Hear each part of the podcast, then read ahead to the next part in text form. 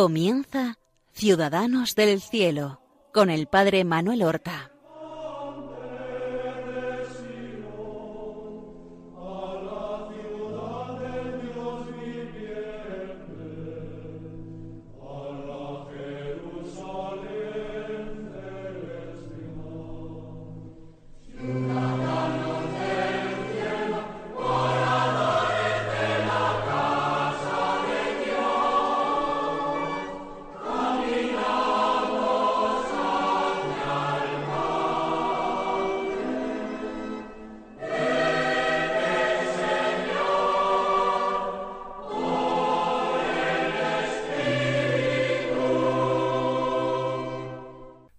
Buenos días, queridos amigos, oyentes de Radio María y seguidores de este programa Ciudadanos del Cielo, que realizamos todas las semanas para dar a conocer los tesoros de la Iglesia Católica. No estoy hablando de cálices de oro o de bellísimos cuadros o esculturas, estoy hablando de la legión de santos que son el verdadero tesoro de la Iglesia, de nuestros hermanos, los verdaderos ciudadanos del cielo que gozan ya de la patria eterna.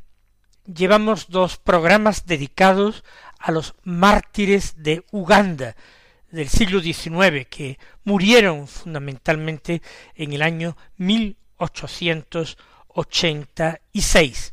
No vamos a explicar de nuevo los motivos por los que se inició la persecución. Habíamos dejado en nuestro último programa esa caravana que lleva a un grupo de mártires a un pueblo, Namugongo, lejos del Palacio Real, para ser allí sacrificados. Ya han muerto algunos en el mismo palacio, ha muerto José Mukasa, que era mayordomo del rey, el primero en que se desahogó la ira del rey que le dio muerte en persona, y como también murió eh, al principio de la persecución. El adolescente de sólo dieciséis años de edad, Dionisio Sebuguavo, que había acompañado al hijo de otro dignatario, al catequista lo hirió y le dio muerte el rey y lo remataron con un cuchillo para degollar cabras. Hemos contado la valentía de uno de los mártires que al pasar por su poblado, donde vivía un hermano suyo, le pitió vino de banano, un, un licor hecho de la fermentación de plátano.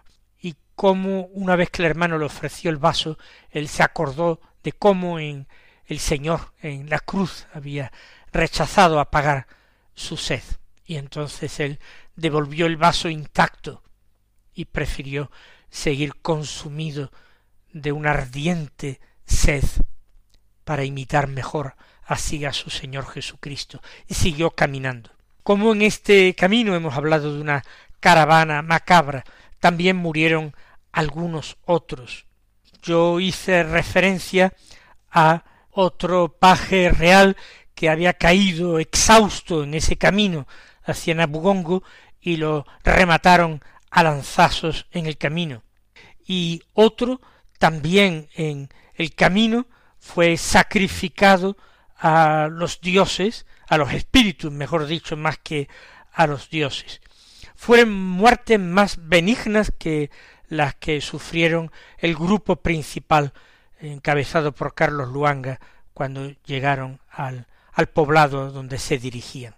Y no fueron los únicos en morir antes de llegar a Namugongo. No fueron los únicos. El caso más terrible es el de un hombre de cincuenta años llamado Matías Mulumba Kalemba, que había confesado a Cristo, él no era paje real, pero había confesado a Cristo, había unido su vida al destino de los mártires y entonces lo ataron a un árbol en presencia de muchos de los otros condenados a muerte, de los que iban hacia Namugongo, y lo ataron a un árbol para dejarlo que estuviera a, a merced de las fieras y que lo devorasen las hienas. Pero como estaban impacientes del espectáculo, algunos de aquellos bárbaros, le rajaron el vientre y le sacaron las vísceras y lo dejaron todavía sin morir al, al aire y al sol, con un dolor, una sed horrible, cubierto de, de, insectos y de moscas, para que fuese devorado por las hienas, y murió al final desangrado entre tremendos dolores, pero confesando a Jesucristo. Todos estos ejemplos bárbaros que a nosotros nos ponen los pelos de punta, aquellos valientes mártires, entre los que había, ya digo, algún niño de trece años, y de quince, de dieciséis, de diecisiete, de veintitantos años, de treinta, todos jóvenes y adolescentes. Aquellos, más bien, aquellos ejemplos, en vez de atemorizarlos e invitarlos a la apostasía, lo que les hacían era animarse los unos a los otros a, a, al martirio, al combate. Uno que sobrevivió, de quien nosotros tenemos la mayor parte de las noticias, nos dice que cuando vimos que se reunían al son de tambores ya al llegar a Nabugongo, comprendimos que se acercaba nuestra última hora. No obstante, dormimos muy bien toda aquella noche, y si alguno se despertaba y miraba a su vecino y le decía ¿duermes? siempre añadía ya sabes, el combate será mañana, seamos fuertes. Y rezábamos entonces el Padre nuestro y saludábamos a la Virgen María. Nos imaginamos que la saludaban con el rezo del Ave María. Esto fue ya al llegar a Nabugongo donde los encerraron en una choza y los tuvieron varios días. Y ya la última noche antes de la muerte, pues organizaron una fiesta en aquel poblado con toda la patrulla, con el verdugo que habían ido custodiándolos, y habían estado bebiendo y danzando toda la noche alrededor del fuego. Es esta noche cuando los mártires dice que en su mayoría durmieron perfectamente. Y al día siguiente era el momento de la muerte. Estaban condenados a ser quemados vivos. Nosotros recordamos aquellos mártires de Roma de la primera persecución de Nerón, que iluminaron los jardines del palacio imperial que se abrieron al público, convertidos en teas humanas a que se les quemó vivos en medio de, de pablos embadurnados en sustancias resinosas para que iluminaran la noche romana en los jardines. Nos acordamos de, de santos mucho más recientes, por ejemplo, Santa Juana de Arco, ya al final de la Edad Media, pleno siglo XV, también quemada viva. Pero los mártires de Uganda son del siglo XIX y no a principios del siglo XIX, sino del final del siglo XIX. Recuerden ustedes que la mayoría de ellos murieron en el año 1886.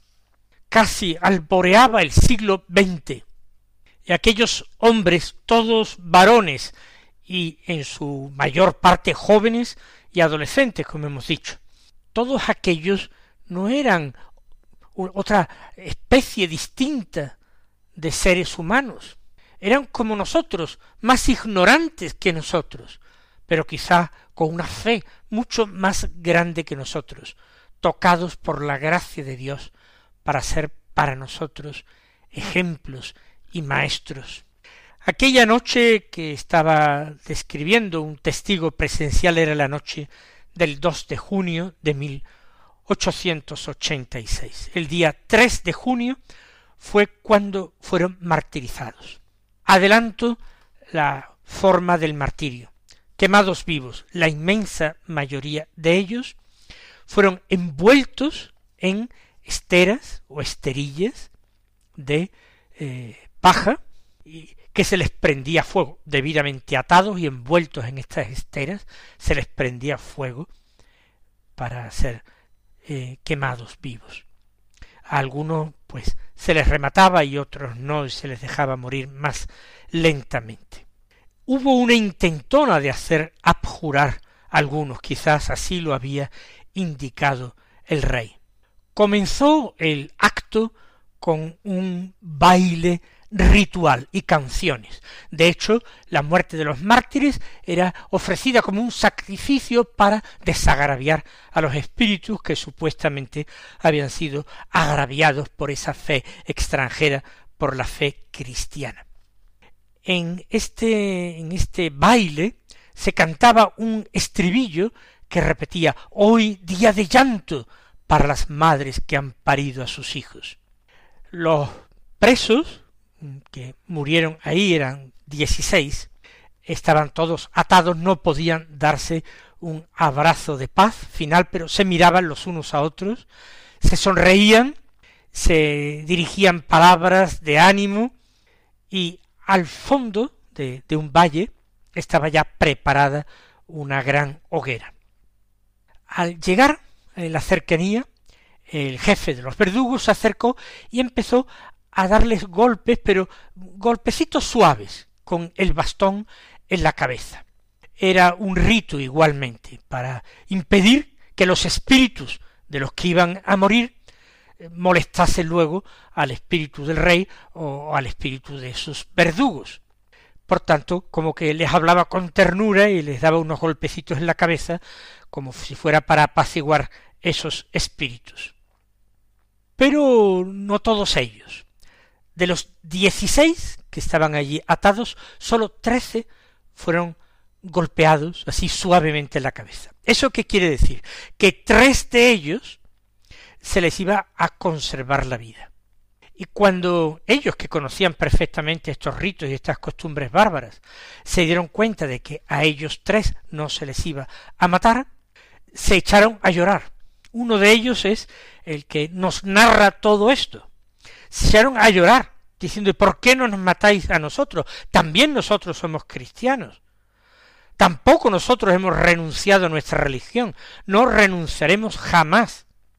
Pero el verdugo que tendría sus instrucciones, pues no les hizo caso y dio las órdenes pertinentes para comenzar el martirio de los demás. Este, uno de los tres que fue perdonado y por el que conocemos todos estos detalles, se llamaba Dionisio Kinyuka. No murió mártir, pero el Señor lo permitió para conservarnos todos estos extraordinarios detalles. Hubo todavía un cierto intento, no sabemos si real o fingido, del jefe de los verdugos, ofreciéndoles vivir a los mártires. Les dijo, declarad simplemente que no volveréis a rezar y Muanga os perdonará la vida. Quizá lo decía de su propia cosecha sin haber consultado al rey, pero quizás hubiera sido una satisfacción para él conseguir la apostasía al menos de unos cuantos. Pero respondieron todos, no, no, rezaremos mientras vivamos. Entonces Carlos Luanga los separaron del resto. No para perdonarle la vida como a, a los otros tres, a este Dionisio Quinyuca y a los otros dos más, no, sino que se había decidido que a Carlos Luanga que tenía un cargo tan alto en la corte y que había protegido a tantos niños y adolescentes de sucumbir a esas eh, iniciativas, esos acosos de, del rey, se les iba a, se les iba a quemar, pero iba a ser a fuego lento. Y por eso se les separó. Y él se despidió de los demás diciéndole, amigo, hasta siempre nos encontraremos en el cielo y empezaron a quemarle poco a poco, empezaron a quemarle los pies con antorcha y poco a poco otras partes del cuerpo, mientras se burlaban de él y le decían que tu Dios venga a sacarte de las brasas.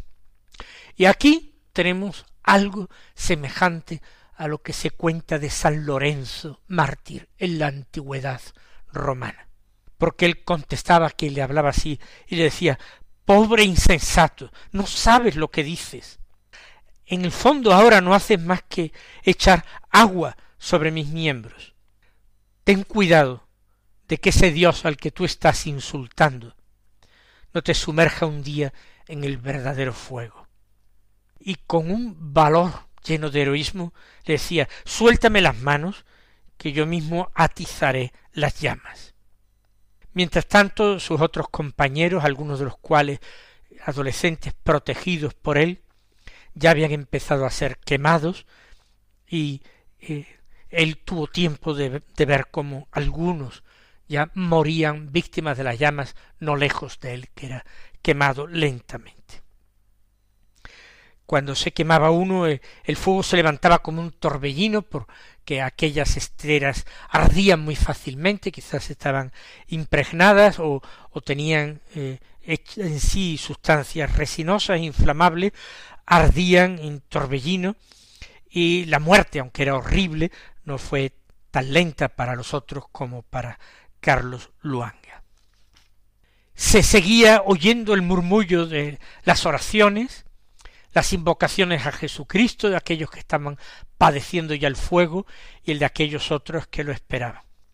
El niño Quisito, ese que fue bautizado eh, la noche siguiente a ser prendidos antes de emprender el camino hacia este poblado donde pereció, tenía trece años, el más joven, fue uno de los más valientes.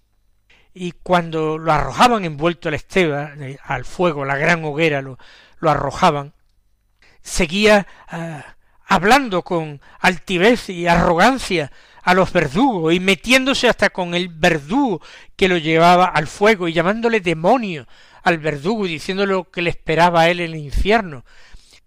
Le decía el verdugo a él, tú me llamas demonio, tú me dices que el fuego con que fumo el tabaco me quemará. Bueno, pero ahora es a mí a quien me toca quemarte a ti. Pues eh, Quisito seguía sonriendo y así entró en las llamas, ¿eh? provocando a sus asesinos, a sus verdugos, burlándose de ellos y confesando su fe en Jesucristo.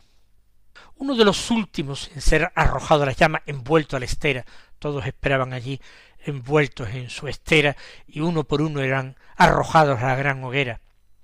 Era, creo que ya lo dije en un programa anterior, el hijo del verdugo principal, Mukajanga, el padre intentaba de todas formas hacerlo apostatar para salvarle la vida, pero él, que se llamaba Mubaga Tucindé, que fue otro que con Quisito había sido bautizado eh, la noche antes de, de la prisión, habían quedado encerrados en aquella sala del Palacio Real, pues él se negaba, se negaba, y le decía a su padre no es posible, yo soy cristiano, permaneceré cristiano.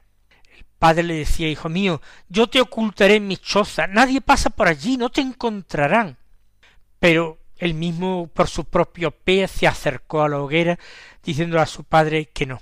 Entonces el padre, muy conmovido, en lágrimas, desesperado, le hizo una indicación a uno de sus subalternos, a uno de los soldados, de los guardias que le acompañaba, y éste golpeó fuertemente con una masa en la nuca a su hijo y lo desnucó y entonces ya lo echaron envuelto a la estera ya muerto cadáver a las llamas. Pero murió también mártir, no fue quemado vivo, fue desnucado y luego su cadáver quemado. el padre lo hizo porque se encontraba eh, desesperado, fíjese lo que es a un padre quemar vivo a su propio hijo. Y entonces, como él era incapaz también de dar muerte directamente a su hijo, pues pidió a ese a ese esbirro suyo que que matar a su hijo de esta forma más rápida. Hasta el final, hasta el final en la hoguera, mientras todavía hubo aliento, eh, se oyeron en la hoguera oraciones, invocaciones a Jesucristo. Así murieron aquel grupo que fue quemado vivo. Así murió Carlos Luanga, cuya muerte se prolongó manteniendo el mártir una entereza, una firmeza que realmente lo iguala con San Lorenzo y algunos otros mártires antiguos.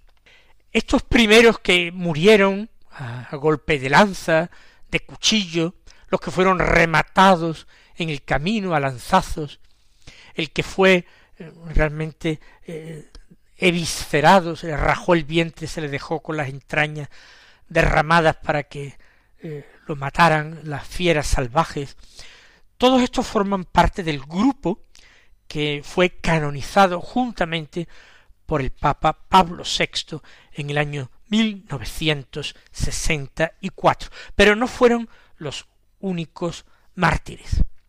Hubo algunos otros mártires, además de aquellos que hemos eh, mencionado.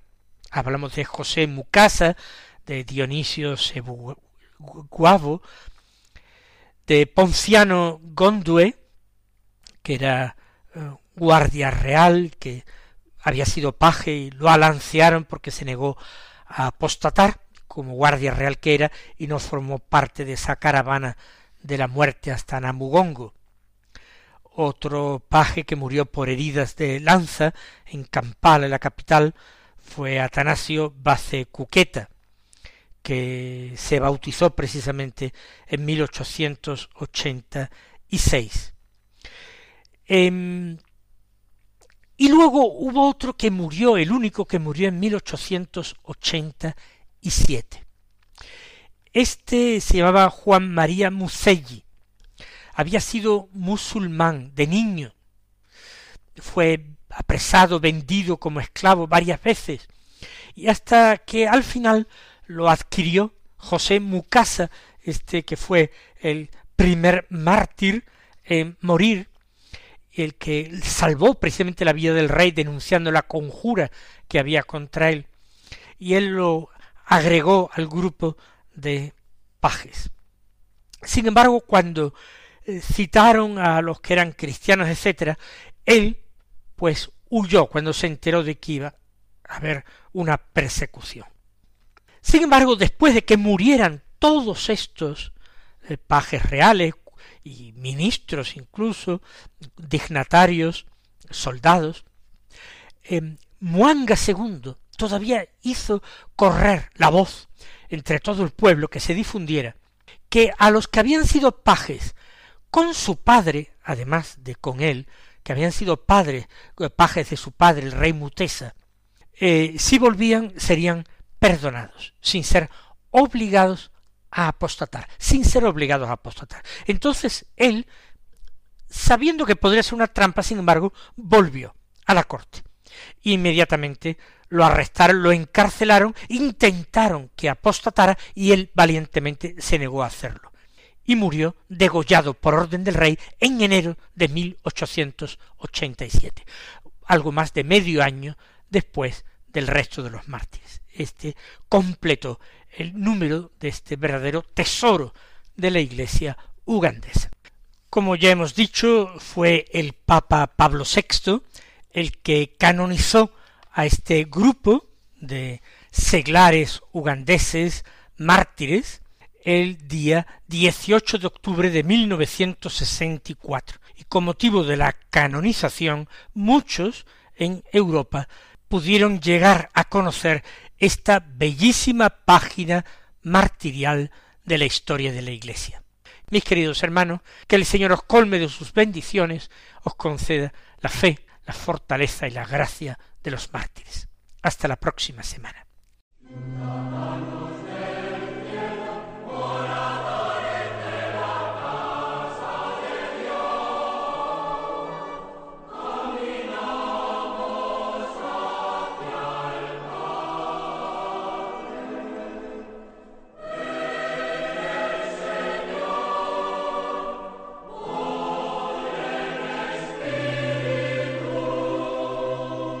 Han escuchado en Radio María Ciudadanos del Cielo con el Padre Manuel Horta.